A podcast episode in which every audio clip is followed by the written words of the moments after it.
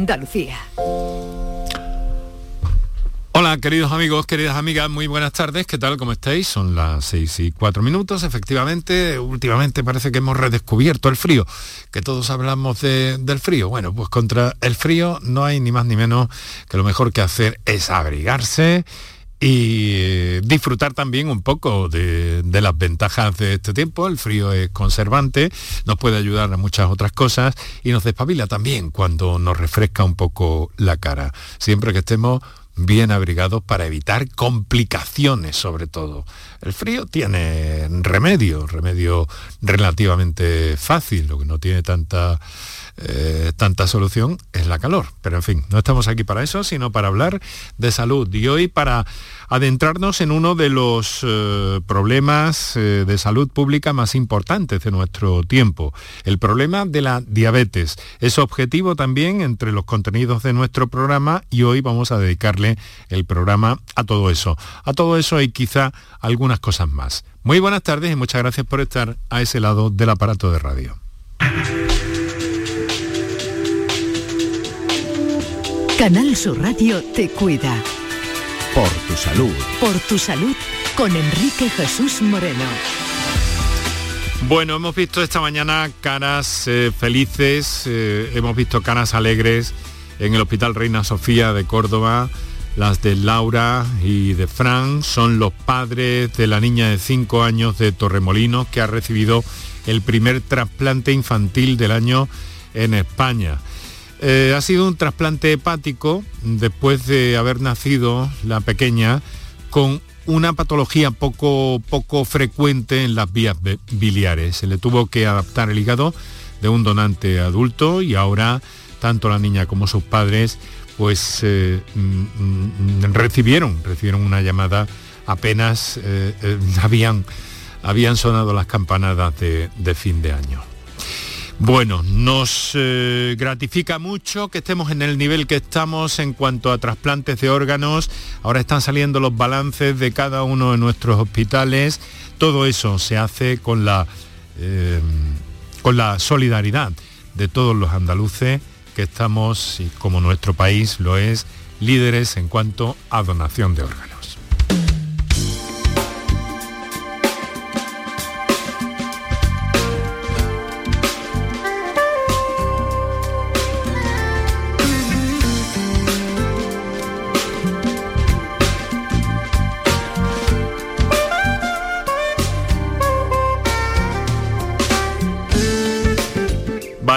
Pues estamos en estamos en invierno y en este martes hemos conocido un dato que, no es agradable. el elevado número de muertes por COVID en una semana en nuestra tierra. Han fallecido 58 personas desde el martes pasado eso supone más del doble que hace una semana, cuando fallecieron 26 personas en Andalucía. Han bajado, sin embargo, mucho los contagios, han sido 846, la mitad de los que se registraron hace siete días, y la tasa ha disminuido 22 puntos, ahora está en 56 casos. Hay en este momento 219 personas hospitalizadas y 15 de ellas están en alguna de nuestras unidades de cuidados intensivos. Nos gusta remachar lo que nos dicen en este programa los, expertos. Es verdad que hay una polémica con el tema de la mascarilla en los transportes públicos. España es el único país que las mantiene.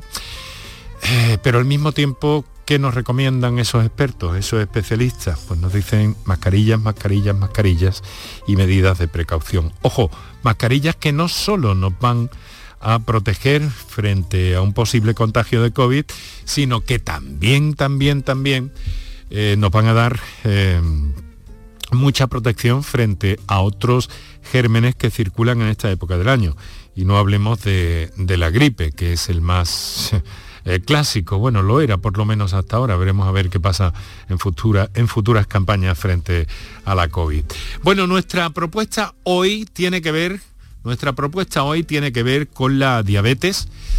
tiene que ver con la diabetes tipo 2, eh, de qué ha pasado con esas personas eh, que han visto un poco desregularizada, descontrolada su situación eh, como pacientes y que, mm, bueno, pues debido a la pandemia también ha tenido ese efecto. La responsable de Andalucía del Plan Integral de Diabetes está en Madrid.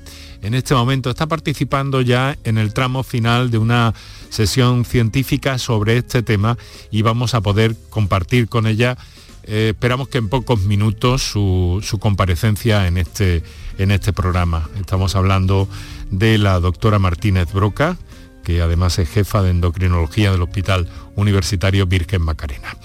Pero para empezar esta sesión de martes, y ya que hacía mm, varias semanas, demasiada, que no le escuchábamos, hemos querido contar también con el doctor Juan Sergio Fernández, que es buen amigo del programa, lo consideramos eh, prácticamente del staff del mismo.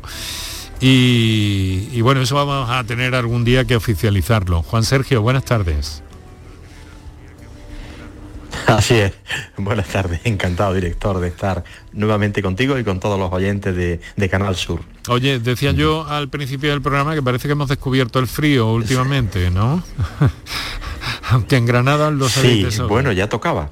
Ya tocaba. aquí en Granada, la verdad es que de un día para otro, esta mañana iba a la consulta a trabajar a un grado y medio mm. menos cero, o sea, menos cero no, bajo, cero. Eh, eh, o sea que realmente de la semana pasada a esta, un grado y medio bajo cero supone realmente frío polar. Mm, Pero bueno, eh, es lo que toca en esta época del año. De todas formas, el, frío también es sano, ¿no? Quiero decir, si uno mm, sabe cómo enfrentarse a él, ¿no?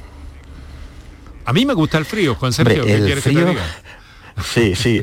Hombre, el frío, como tú comentabas al principio del programa, abrigándose bien y hoy disponemos de ropa de abrigo lo suficientemente buena como para poder soportarlo bien, pues la verdad es que es más soportable que el calor, porque cuando hay calor te puedes quedar en ropas menores, pero sigue existiendo el calor. Y con el frío, bueno, pues uno se abriga, sale, respira aire puro y ese aire puro la verdad es que viene muy bien para, para los pulmones y sobre todo el frío lo que produce es vasoconstricción en los vasos sanguíneos, mejora el retorno venoso, puede subir un poco la tensión arterial en aquellos pacientes que sean hipertensos, pero es verdad que mejora la circulación en, la mayoría de, las personas. Bueno, vamos a darle el repaso tradicional y ahora vamos a empezar a hablar en concreto de, diabetes y como has escuchado, pues también esperamos a la doctora eh, María Asunción Martínez Broca que nos va a acompañar unos minutos, esperamos que en breve, en este programa. Eh, mira, hay una cosa. Eh,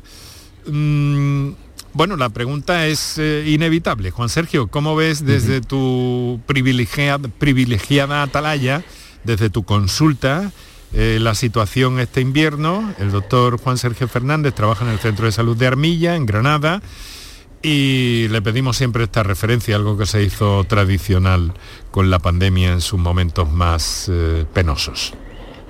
Pues la verdad es que las infecciones respiratorias, en muchas ocasiones sin distinguir entre COVID, no COVID, sí en el caso de la gripe que tiene una clínica lo suficientemente llamativa para con solo mm, los síntomas clínicos poder filiar a un paciente de gripe, están absolutamente disparadas. Es decir, yo creo que estamos actualmente en el pico de las infecciones respiratorias.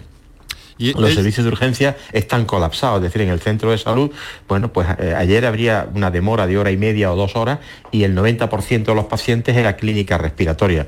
Afortunadamente, mm, la mayoría, el 99% de los casos, respiratoria banal, sin mayores complicaciones. Ya digo, no distinguimos entre COVID o infección respiratoria o viriasis, pues porque no se hacen los test, simplemente se trata como de manera indistinta como se viene a tratar la infección o como se trataba la infección respiratoria vírica eh, tradicionalmente. El caso de la gripe, ya digo, tiene una clínica tan típica que sí que se diferencia solo por los síntomas sin hacer exploraciones complementarias del resto de las afecciones respiratorias. Mm. Han muerto más personas esta semana eh, por COVID. Sí, eso, eso, eso he oído, sí.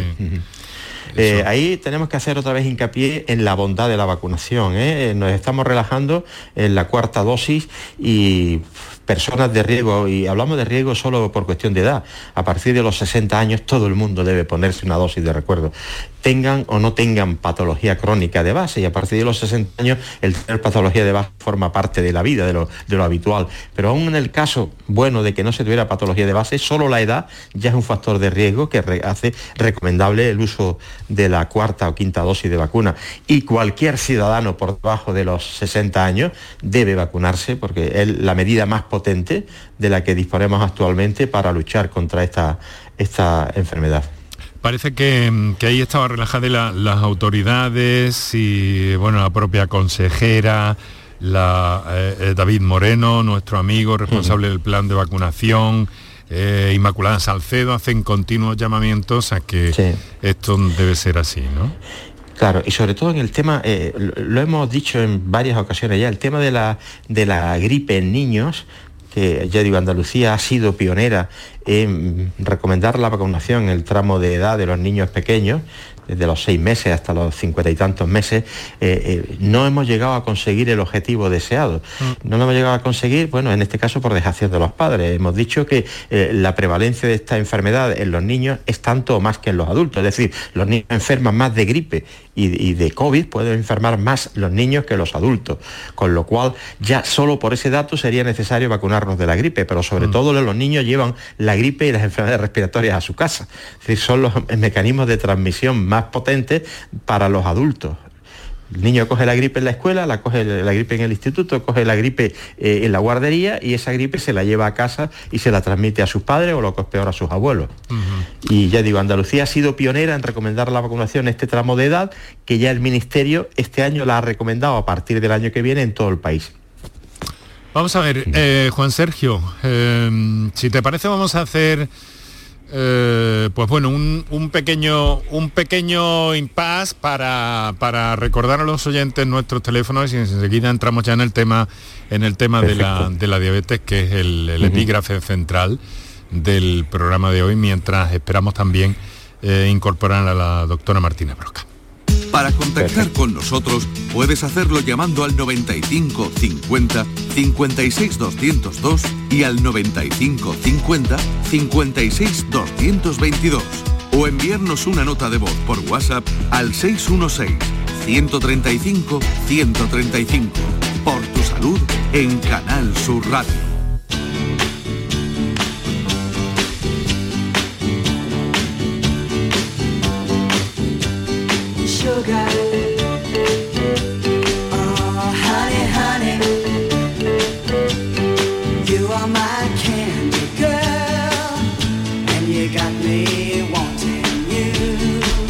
Bueno, musiquita alegre para entrar en calor, que también ayuda muchas veces, que hace incluso moverte.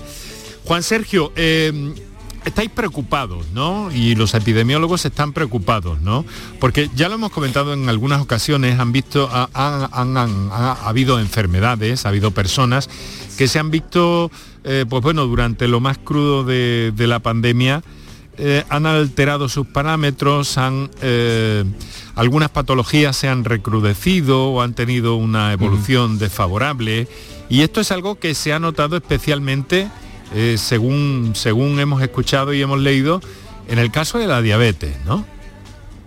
Bueno, todas las patologías crónicas se han resentido durante el año y medio que ha durado, eh, no que ha durado la pandemia, donde el servicio sanitario ha estado especialmente dedicado a combatir esta enfermedad, pues porque eh, esto nos ha venido a desbordar absolutamente. Y el sistema sanitario no estaba preparado para una eclosión de casos clínicos respiratorios como la que hemos sufrido. Y esto ha hecho bueno que el resto de la atención para las patologías crónicas la diabetes, la hipertensión, la dilipemia, eh, enfermedades cardiovasculares, el diagnóstico precoz de los tumores, la medicina preventiva, todo esto se ha visto resentido. Actualmente estamos un poco recuperando la normalidad. Yo creo que en el ámbito de atención primaria esa normalidad prácticamente se ha alcanzado. A lo largo del último año nos hemos puesto al día. Es decir, yo, mis pacientes diabéticos ya se les ha realizado los controles oportunos, tanto de analítica con control de, hemoglobina glicosilada y de otros factores que hay que analizar en el diabético. Se están viendo por parte de enfermería los pies del diabético se están actualizando y estamos haciendo muchas retinografías para hacer el diagnóstico precoz de una de las complicaciones más importantes de la diabetes, que es la retinopatía diabética, que ya dijimos en una tarde en otro de los programas, que es la causa más frecuente de ceguera en la población joven. O sea, no estamos hablando de un tema absolutamente baladí, sino un tema lo suficientemente importante. Y sí que estamos recuperando ya el estudio global en el caso que nos ocupa, que es la diabetes, de todas estas, de todas estas variables que tenemos que abordar en el abordaje del paciente con diabetes. O sea que en mm. cuanto a tu población, a tus pacientes de, referencia, está prácticamente, al menos en el ámbito de la, de la diabetes, están las cosas ajustadas, están al día. Absolutamente controlado en este momento ya. Podemos garantizarlo y afirmarlo. Y, seguro, y vamos, seguro que en el resto de los centros de salud de Andalucía, si no se ha alcanzado la normalidad, estamos a punto de alcanzar esa, esa normalidad. Oye, ¿y qué dirías que ha aportado todo ese proceso mm, tan fastidioso de, la pandemia a mejorar un poco las cosas y las situaciones? Porque estamos viendo casi todo lo contrario, especialmente este invierno con muchas complicaciones, con eh, manifestaciones, con huelgas, con mayor o menor eh, incidencia, pero estamos viendo muchas complicaciones. Se dice que ahí el factor eh, técnico, el factor de los, de los dispositivos electrónicos sanitarios, también han funcionado de alguna manera, ¿no? ¿Esto es una parte positiva? Bueno, fíjate, en la pandemia lo que nos ha puesto de manifiesto es sacar el máximo provecho de la tecnología de la que actualmente disponemos. Quizá de no haber tenido la pandemia seguiríamos pues atendiendo las consultas porque la inercia en una organización tan grande como es el Servicio Andaluz de Salud, la inercia pesa mucho, los cambios cuesta mucho introducirlos. Sin embargo, la pandemia supuso un choque tan grande que obligó eh, al no poder acceder de forma presencial a los centros de salud, obligó a poner en marcha el desarrollo de estas tecnologías. Y lo que ha venido a aportar es que una parte no desdeñable de la consulta, que viene a rondar el 30%, se hace de forma telefónica y, supone realmente una ventaja, para, sobre todo para el paciente. En el caso de diabetes, ¿qué hacemos de forma telefónica? Pues dar, por ejemplo, los resultados, los resultados de la analítica que previamente le hemos pedido y esos resultados se los podemos dar de forma telefónica, evitamos el desplazamiento del paciente y de acuerdo con esos resultados analíticos podemos introducir modificaciones en el tratamiento y se le explican al paciente por teléfono y sin ningún problema el paciente puede recibir la información de sus resultados y la información de la modificación si procediera en el caso del, tratamiento del paciente. Esto hubiera sido muy difícil implantarlo de no haber mm, sufrido no haber sufrido eh, la revolución que supuso la pandemia en, nuestro país. Yo digo, eso es una ventaja que la tecnología nos ha permitido eh, desarrollar de una manera mm, lo suficientemente importante. Desde luego el estudio de los pies, la retinografía, todo eso obliga a las citas presenciales del paciente. Mm. Pero lógicamente también, una vez que se le hace al paciente la retinografía, se le toman las fotos de su fondo de ojo, si esas fotos son normales, se emite un informe y ese informe se le envía por correo a la casa, al domicilio del paciente. El paciente tiene la información precisa de que su retinografía ha sido normal. En caso contrario de que exista alguna alteración en el fondo de ojo de este paciente diabético, desde el centro de salud las imágenes se envían al servicio de oftalmología de referencia, en nuestro caso de Armilla las enviamos al hospital clínico, al hospital del PTS, el oftalmólogo recibe la imagen, confirma, si es que hay que confirmar, la lesión en el fondo de ojo del paciente y cita a ese paciente por si hay que aplicar el tratamiento con láser, que es el que en la mayoría de los casos requieren los pacientes con retinopatía diabética. Todo esto se ha desarrollado enormemente con motivo de la pandemia, es decir, que la pandemia ha venido a aportar el desarrollo tecnológico que de otra manera se hubiera implantado de una manera mucho más lenta. Juan, ¿y qué me dices de esos otros dispositivos que, también no son muy conocidos? Pero bueno, en parte sí, porque también hubo, eh, pues bueno, una decisión importante de las autoridades en este sentido de esos dispositivos que se adhieren a un brazo y que mandan, envían una señal continuamente del control de la, de la glucosa de un paciente Eso diabético. Supone eso supone una revolución también en el control de estos pacientes. Esos dispositivos eh, que suponen, ya digo, el control momentáneo, diario, eh, instantáneo de los niveles de glucosa, sobre todo se usan actualmente, se empezaron usando en los diabéticos tipo 1 infantiles, en los niños, y ya se han extendido a pacientes diabéticos tipo 1 o tipo 2 que tienen tratamiento con insulina, donde el control de los niveles de glucosa tiene que ser mucho más exigente tanto por los picos por arriba de hiperglucemia, de aumento de cifra de glucemia, como lo que es más importante, por abajo.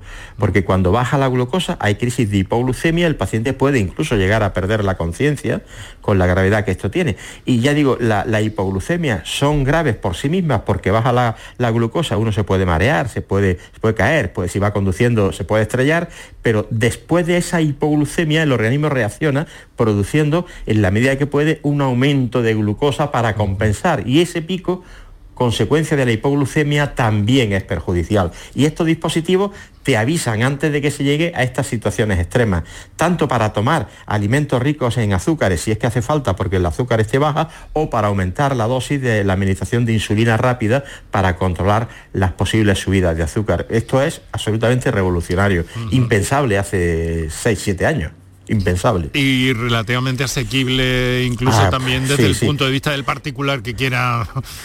Asequible, es, un sistema ya que se te instala una app, una app en tu teléfono, te instalas tu dispositivo y tú vas viendo momentáneamente cuáles son los niveles de glucosa y porque el tratamiento y el abordaje de la diabetes es un arte.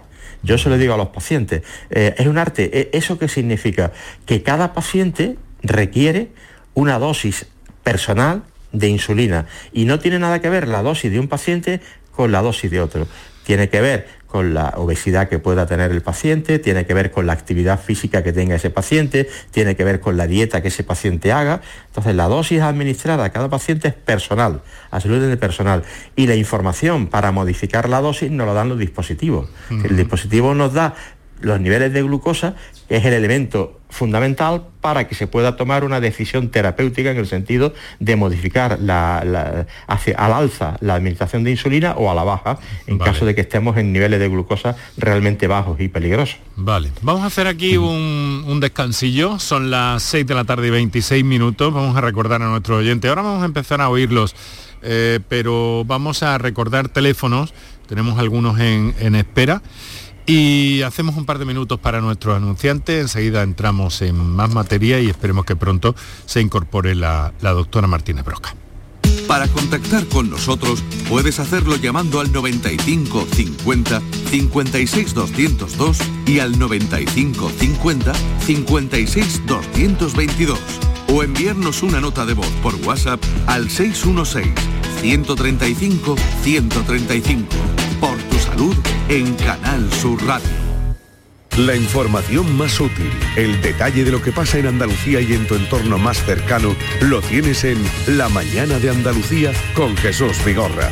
Con toda la actualidad, los protagonistas y las opiniones que te interesan. Buenos días Andalucía, son las 6 de la mañana. La Mañana de Andalucía con Jesús Vigorra. De lunes a viernes desde las 6 de la mañana. Más Andalucía. Más Canal Sur Radio.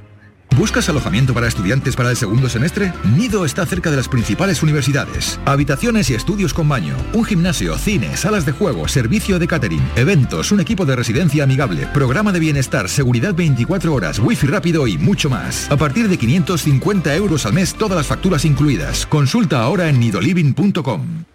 La gente que más madruga, que viaja, que estudia, que trabaja, lo cuenta en la mañana de Andalucía, el club de los primeros de Canal Sur Radio. Tenemos un número de WhatsApp para todos los que estéis despiertos desde bien temprano y queráis participar en el programa.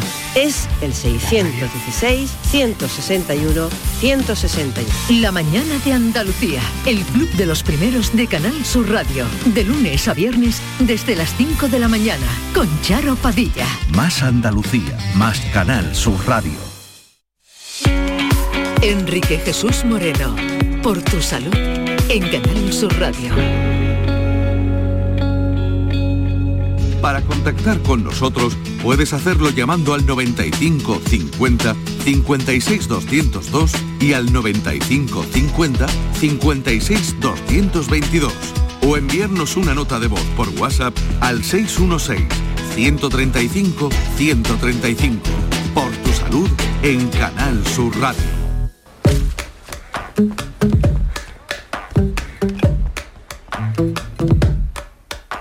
Valiente o gallina, la bolsa o la vida, picar medicina, chupar golosina, perder la partida, beber tu saliva, jugarme la vida, buscarme la ruina, tocarte Jorge Dreles siempre sorprendiendo con sus canciones. Son las 6 de la tarde, 29 minutos, eh, todavía de día ya, a estas alturas del mes de, de enero, eh, en casi toda Andalucía. Una cosa es cuando se pone el sol, otra cuando se va la luz, cuando se va la luz natural, quiero decir.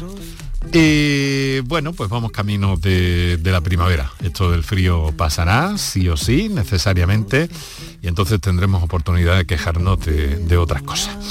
Aquí estamos compartiendo en torno a la diabetes y aquellas eh, eh, dudas que tengan nuestros oyentes al respecto, tomando como base y referencia que hubo un desajuste de los parámetros de las personas con diabetes tipo 2 y que definitivamente pues eh, parece que después de este tiempo las cosas se van normalizando y conociendo la experiencia directa y cercana de nuestro amigo el doctor Juan Sergio Fernández en el Centro de Salud de Armilla en Granada.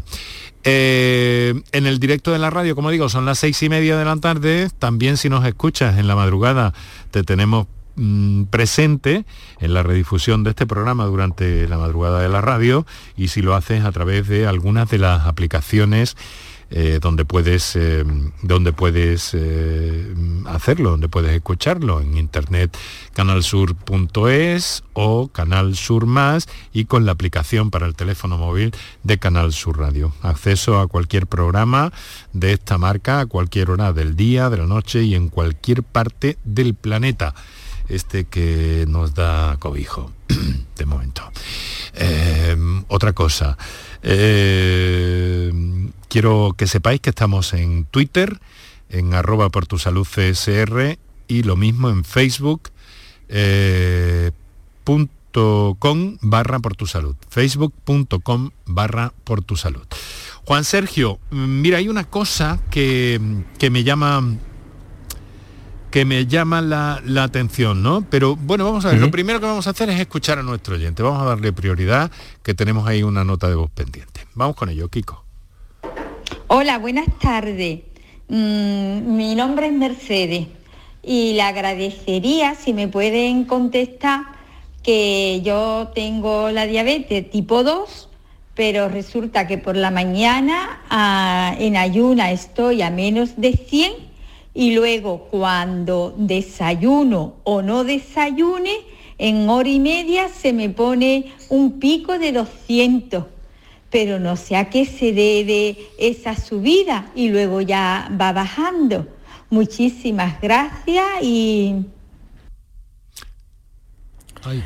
pues hasta ahí ha llegado, doctor. Claro, haría falta saber el tipo de, estilo de vida que tiene y sobre todo el tratamiento que hace.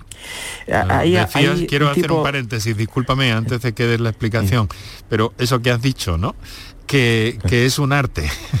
Efectivamente. es un arte controlar la, la, diabetes, tipo 2. Perdona, perdona. Sí, me, refiero que con los pocos datos que esta persona nos ha transmitido, esta oyente nos ha transmitido, eh, ¿qué ocurre o qué puede haber ocurrido? Eh, hay durante la madrugada o la mañana temprano mm, determinadas circunstancias en que el azúcar baja por debajo de 100, de, incluso de, 80 o de 70.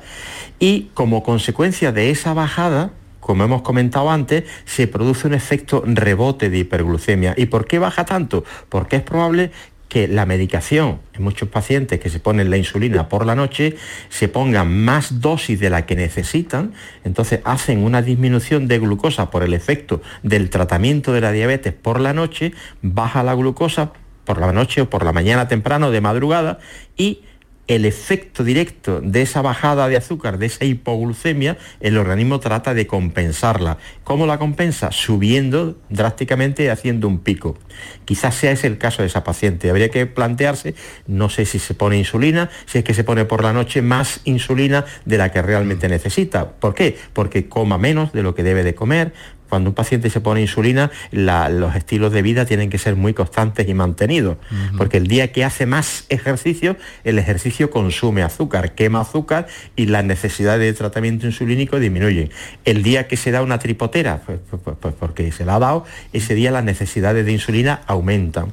Es decir, que el régimen de vida, el estilo de vida, tiene que ser mm, riguroso y mantenido en la medida de las posibilidades, hacer todos los días el, ejercicio de la misma intensidad y aproximadamente, la medida que se pueda, todos los días consumir el mismo número de calorías espaciadas a lo largo del día. No eh, comer una o dos comidas, sino hacer cuatro o cinco comidas a lo largo del día y el mismo número de calorías aproximadamente todos los días. Mira, pues eh, desde luego interesante y cuanto más vayamos sabiendo todos, mejor, porque hay una cosa que, además se está difundiendo mucho, que es la, información y la educación eh, para diabéticos y, toda la información que debemos tener y ser conscientes y asumir también la propia parte de responsabilidad eh, que, que, debemos tener los pacientes con nuestras enfermedades, ¿no? En este caso estamos hablando de la El, paciente tiene que ser agente, agente activo, de su tratamiento. Es decir, el paciente no debe, diríamos, eh, esperar que sea el sistema sanitario, el médico o la enfermera, el que le solucione eh, su problema la diabetes. El médico y la enfermera estamos, el médico para hacer la prescripción de la medicación adecuada y hacer educación para la salud y la enfermera para asesorar puntualmente y, todos los días el tipo de dieta que tiene que hacer, el tipo de ejercicio que tiene que hacer, pero la responsabilidad del paciente de seguir los consejos que sus profesionales le dan, porque nadie puede hacer por el paciente lo que el paciente no hace por sí mismo. Eh, Juan, ayer incluso, no, caramba, eh, te estoy haciendo hablar mucho hoy hasta que incorporemos a nuestra invitada. Mira, eh, ayer estuvimos con el profesor Jonathan Ruiz y Francisco Amaro de la Facultad de Ciencias del Deporte de Granada. ¿verdad? Y nos estuvieron diciendo que, que, bueno, que incluso se habían dado situaciones en que con un ejercicio, eso sí, muy bien programado, muy disciplinado y muy personalizado, sobre todo, pues había personas que evidentemente perdían peso, pero que además se iba la diabetes. ¿Esto cómo es? La diabetes es una enfermedad metabólica en la que uno de los factores, además de la genética, en el caso de la diabetes tipo 2, la genética tiene un factor trascendental, es decir, se hereda la, aparición de diabetes de una manera importante en los hijos de padre o madre, o si el peor de los casos, si ambos son diabéticos. Pero eh, con esa carga genética se pueden dar unas circunstancias que favorezcan la aparición temprana de este cuadro. Y la carga genética influye sobre todo en las personas obesas. Es decir, una persona obesa con carga genética de diabetes es muy probable que desencadene la enfermedad más pronto que la misma persona si no tiene sobrepeso. ¿Por qué? Porque la obesidad lo que hace es generar una resistencia a la acción de la insulina. Es decir, el organismo cuando uno ingiere alimentos reacciona eh, produciendo insulina y esa insulina lo que hace es la glucosa consecuencia del metabolismo de esos alimentos que hemos ingerido y que está circulando por la sangre, la insulina mete eh, esa glucosa dentro de la célula y la saca de la sangre. ¿Qué ocurre? Que cuando una persona es obesa, la insulina ve dificultado su trabajo y no consigue meter ese, eh, ese, e, ese, niveles de azúcar que hay en la sangre, no consigue meterlos dentro de las células y con lo cual se va acumulando el azúcar en la sangre. Azúcar en la sangre que actúa corroyendo los vasos sanguíneos. Es decir, el azúcar en la sangre lesiona directamente el endotelio vascular, lesiona las paredes de los vasos sanguíneos. Por eso la diabetes predispone a la aparición de enfermedades cardiovasculares, tipo infarto de miocardio, angina de pecho, accidente cerebrovascular agudo. Porque el tener de manera mantenida y prolongada en el tiempo muchos niveles de azúcar en sangre van destruyendo y deteriorando los vasos sanguíneos. Y eso ocurre sobre todo en personas obesas. Si conseguimos disminuir la obesidad, lo que hacemos es favorecer la acción de la insulina sobre los niveles de azúcar en sangre.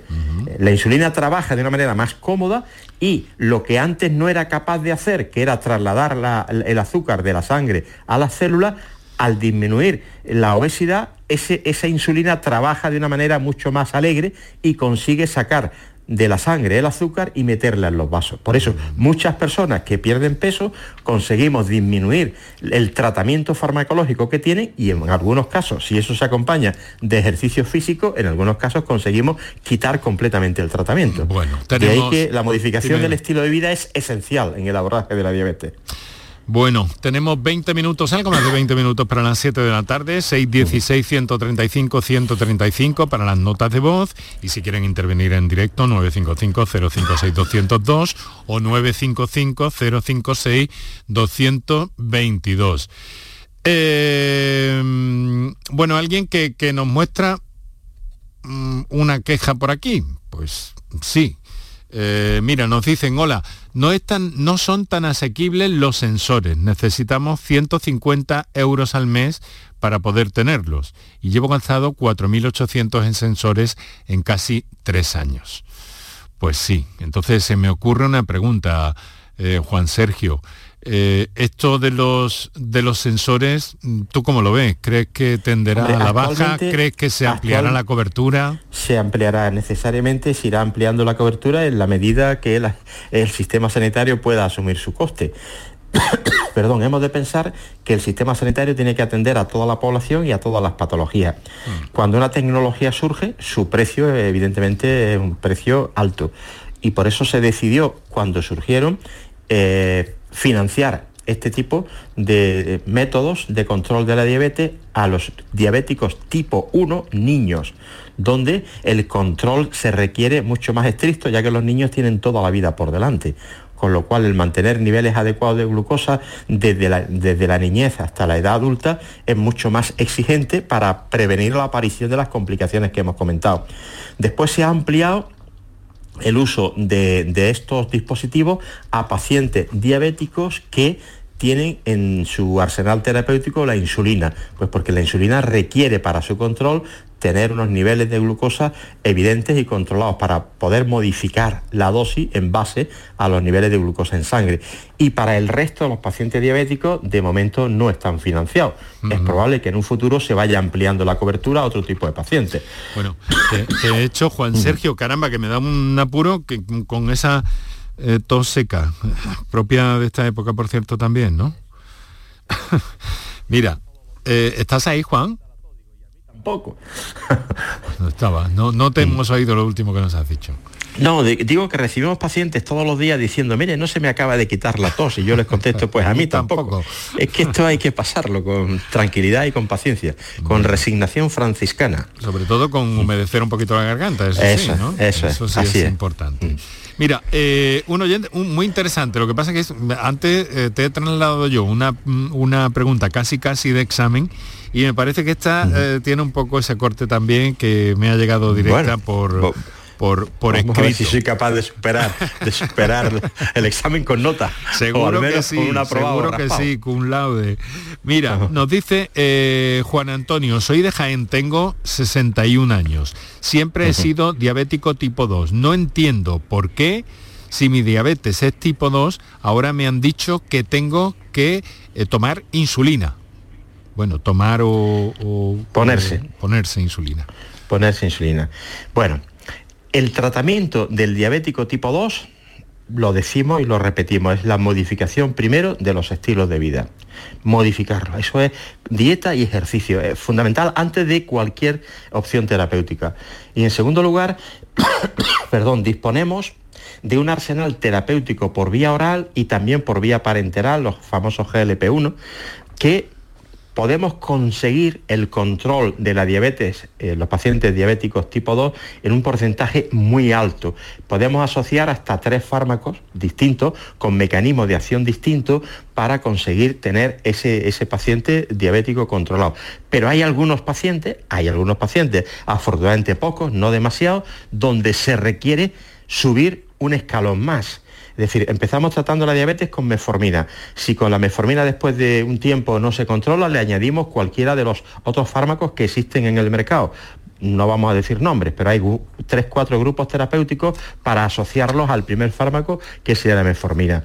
Si no se controla, podemos añadir los famosos GLP-1, que son fármacos que se administran eh, por vía subcutánea. Últimamente ha salido uno por vía oral, hace recientes, escasos meses, y estos fármacos no son insulina, pero los pacientes los confunden, porque al ser muchos de ellos administrados por vía parenteral, por vía subcutánea, piensan que es la insulina. Y dicen, la insulina de la semana, me pongo una insulina a la semana. No es insulina, es otro fármaco que se administra, ya digo, la mayoría de ellos por vía subcutánea sin ser insulina. Y ya ha salido uno hace unos meses que se administra por vía oral. Pero si con todo este arsenal del que ahora disponemos el paciente sigue descontrolado, y seguir descontrolado significa, en función de la edad, paciente de menos de 75 años, una glicosilada por encima de 7, significa que ese paciente está mal controlado, a pesar de haberle asociado dos, tres o a veces hasta cuatro fármacos distintos. Si esa es la circunstancia, nos vemos obligados a ponerle insulina al paciente.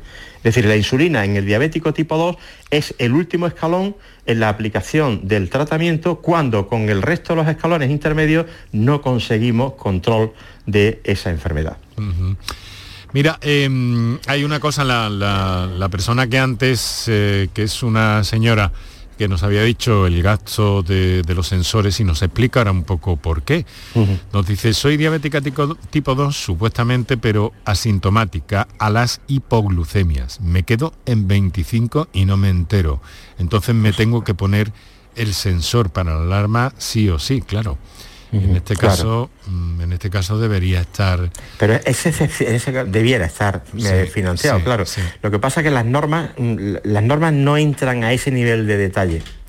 Eh, cuando uno hace una normativa para regular cualquier procedimiento o eh, opción diagnóstica como es en este caso de control Claro, se dice pacientes diabéticos tipo 1 de tal edad a tal edad, al, inicio. Pacientes diabéticos tipo 1 o, tipo 2 en tratamiento con insulina.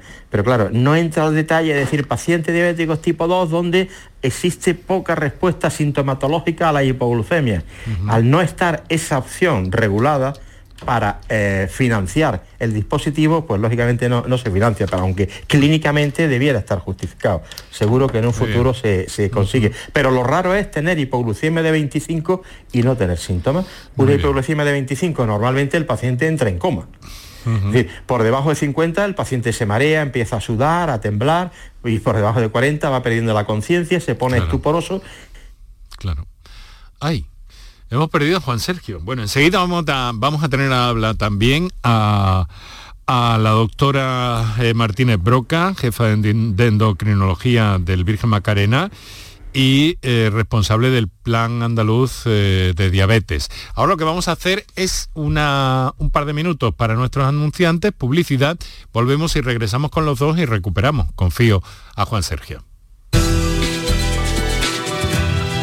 Por tu salud Escucha Canal Sur Radio.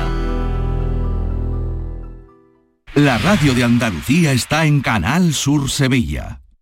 Si necesitas recuperarte de una operación de cadera, rodilla o cualquier otro proceso médico, en Vallesol podemos ayudarte. Contamos con profesionales que te ayudarán a recuperarte más rápido y llevarán un estrecho seguimiento de tu evolución. Y todo ello sin desplazamientos innecesarios y por mucho menos de lo que imaginas. Infórmate en el 924 24 25 o en vallesol.es. Vallesol, la residencia que te mereces. Bienvenidos a Sacaba. Mil metros de electrodomésticos con primeras marcas. Grupos Whirlpool, Bosch y Electrolux. Gran oferta. Microondas Whirlpool de 20 litros con grill antes 129 euros. Llévatelo ahora por solo 79 euros. Y de 25 litros y 900 vatios con grill antes 179 euros. Llévatelo ahora por solo 99 euros. Y solo hasta fin de existencia. Solo tú y Sacaba. Jesús Vigorra, Mariló Maldonado, Yuyu, Pilar Muriel, Antonio Caamaño, Rafa Cremades, Inmaculada González, Carmen Rodríguez Garzón, Jesús Márquez. Todos están en Canal Sur Radio Sevilla. La radio de Andalucía en Sevilla.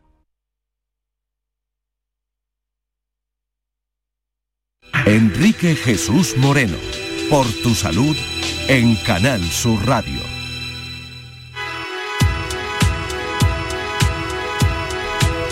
Todavía hay reflejos de luz en esta Andalucía al filo de las 7 de la tarde, 13 minutos, y aquí en la parte más central de Andalucía, desde Córdoba y la ventana de este estudio Luis Vaquero, pues veo que todavía hay claridad en la, en la ciudad, una poquita.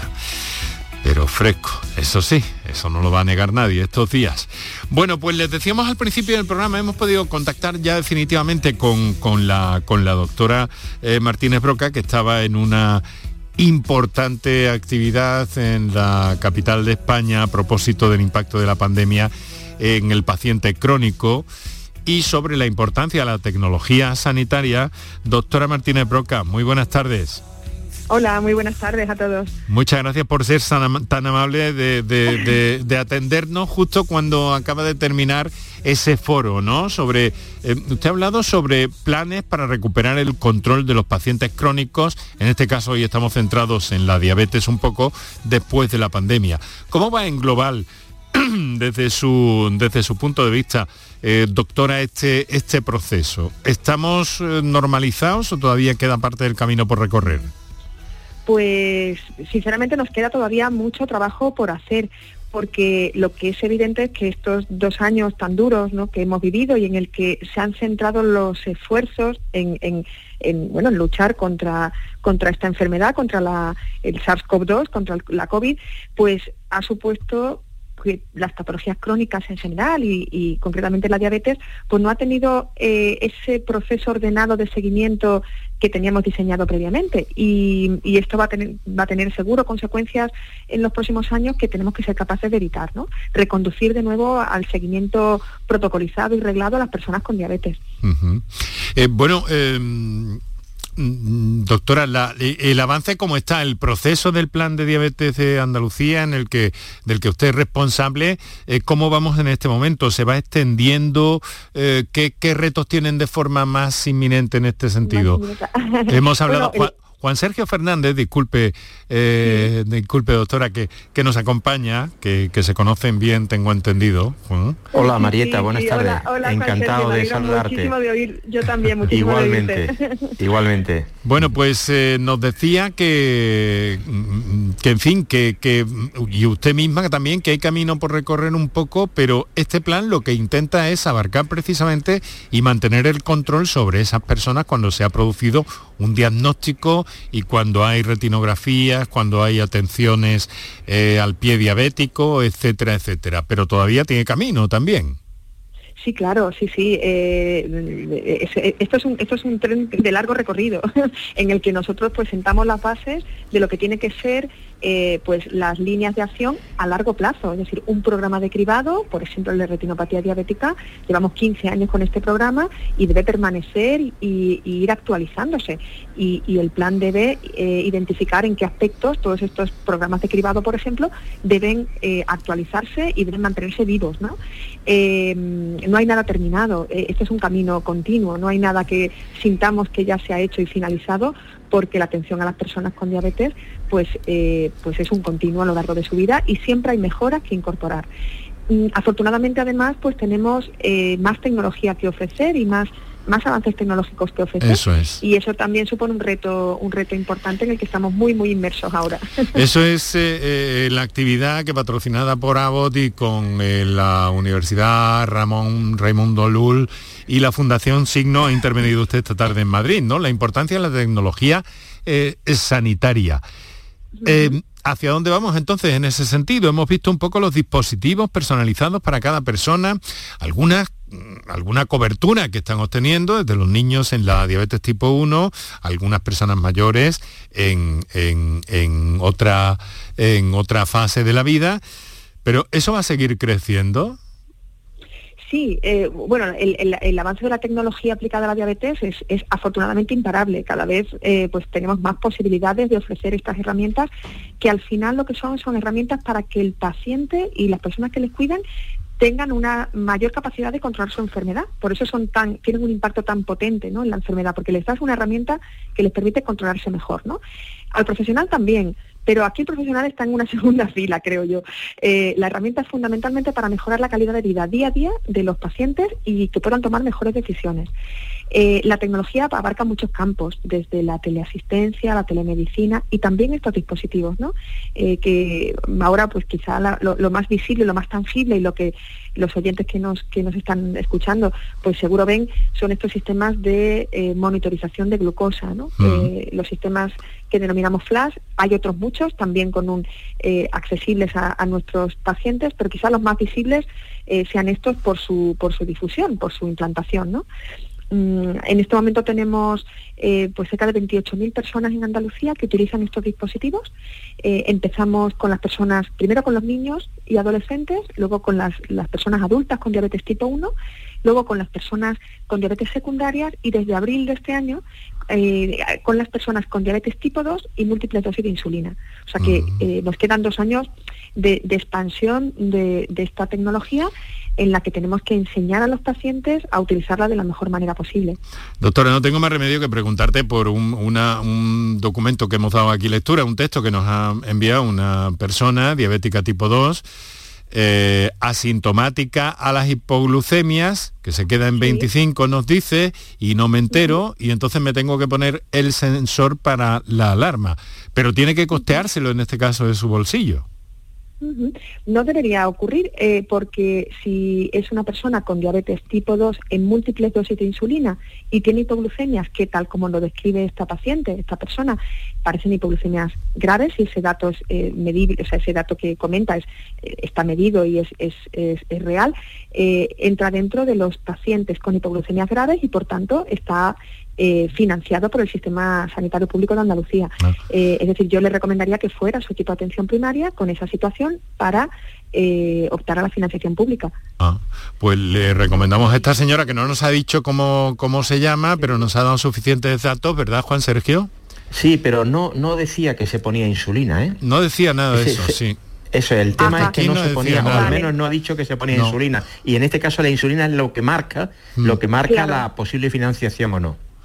Claro. de momento no lo dice. Mm, mm, vamos a ver si es el caso, pues que nos lo diga. Mire, y, luego hay otra cosa que tenemos muy poquitos minutos, pero nos gusta aprovechar al máximo también con las intervenciones de nuestros oyentes, que hoy se nos van a quedar fuera eh, algunas de ellas.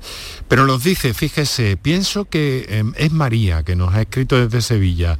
Eh, doctora, pienso que para el control del diabético habría que contar con el apoyo de otros profesionales aparte del médico y el enfermero, tales como nutricionistas o incluso especialistas de la actividad deportiva, tal y como hablaron ayer los profesores de, de la Universidad de Granada en este, en este programa. Muchas gracias. ¿Vamos en la diabetes hacia una atención multidisciplinar? Yo estoy de acuerdo con esta, esta apreciación. O sea, la diabetes es una enfermedad compleja que requiere de, equipos multidisciplinares y el conocimiento que tenemos de la diabetes cada vez es también mayor. Eh, no tenemos esta figura de dietistas nutricionistas, eh, eh, es posible que pudieran incorporarse. y no tenemos tampoco la figura de este, digamos, educador físico, que sería un poco el equivalente a lo que esta oyente propone. Eh, esta figura no la veo tan viable en la incorporación, eh, pero sí es verdad que tenemos que formarnos también el resto de los profesionales mm. sanitarios para hacer una prescripción de ejercicio físico realmente efectiva, ¿no? Eh, que sea en base a la evidencia, que no es solo salir a caminar, que, es muy, está muy bien y es, muy, eh, y es una recomendación muy saludable, pero podemos llegar más lejos y podemos prescribir ejercicios de una forma más completa y probablemente tenemos que, tengamos que avanzar también en eso.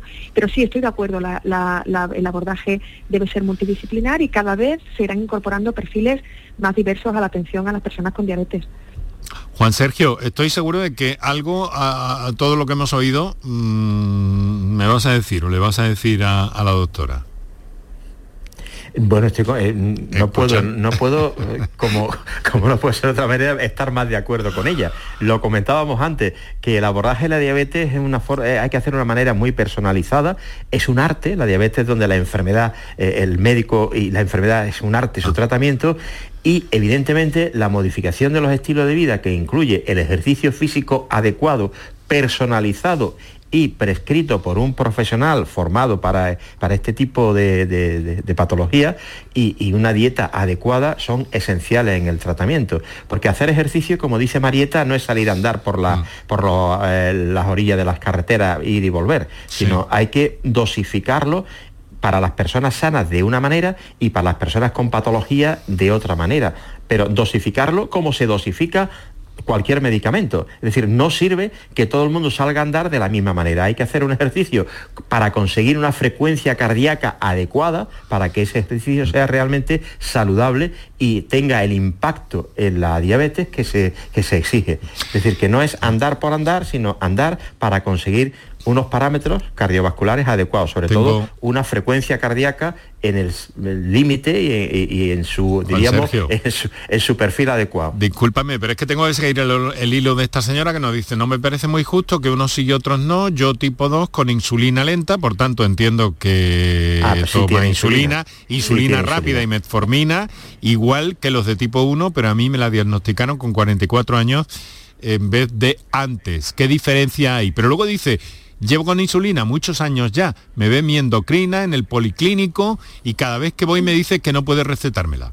Se llama Mari Carmen, esta señora. Ah, bueno, eh, pues lo que sí le podemos transmitir, y eso es una buena noticia, como, como decía eh, anteriormente, la, ampliación de la financiación es progresiva, no, podemos abordar a todos los pacientes en la misma fecha porque sería inviable, se priorizó durante el año anterior pacientes con discapacidad, dependencia, gestantes e hipoglucemias graves.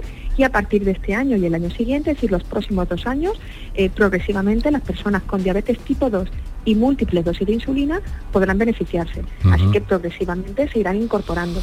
Eh, yo le recomiendo que hable con su equipo, que si somos nosotros, pues estaremos encantados de atenderle y le informamos de cuáles son los siguientes pasos, ya sea nosotros o ya sea su equipo de atención primaria, que también tienen la capacidad y la competencia de, empezar a mover esto y de ofrecer, claro, los datos, los datos concisos y para cada situación y cada patología. Eh, doctora Martínez Broca, muchas gracias. Muchas gracias a vosotros. Un Muchísimas gracias por invitarme. Juan Sergio, hasta la próxima. Un abrazo, un abrazo a todos. Un abrazo, Marieta.